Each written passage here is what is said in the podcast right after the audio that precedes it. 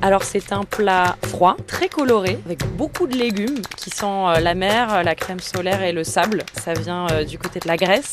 C'est la salade grecque avec euh, une petite alternative qui vient donc de cette île de Kalymnos. Winnie Claret, tu es journaliste au service des sports à Radio France. Parle-nous de cette salade. La première fois que tu en as mangé, c'était quand? Il y a plus d'une dizaine d'années maintenant, j'étais adolescente et on m'a emmenée en vacances sur cette île Kalymnos dans le Dodécanèse, donc la mer Égée en face des côtes turques. C'est une île grecque et là-bas, on fait évidemment la salade grecque avec les tomates, les concombres, la feta grecque, les olives noires de préférence. La classique. La classique, les oignons.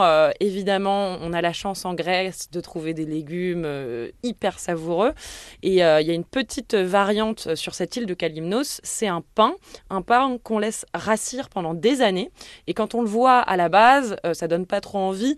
il est tout marron, dur comme de la pierre. et en fait, on le laisse tremper dans l'eau pendant des jours et des jours jusqu'à ce qu'il se ramollisse enfin.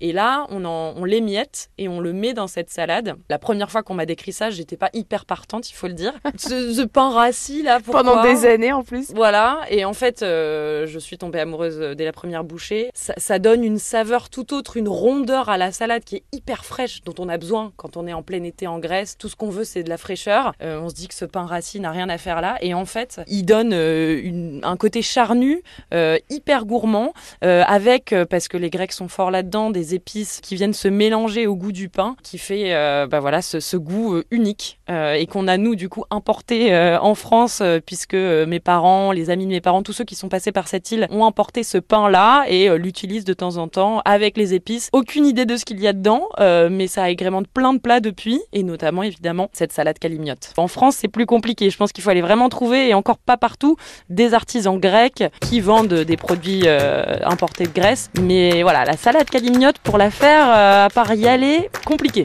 Merci Winnie. Eh ben merci, je t'en prie.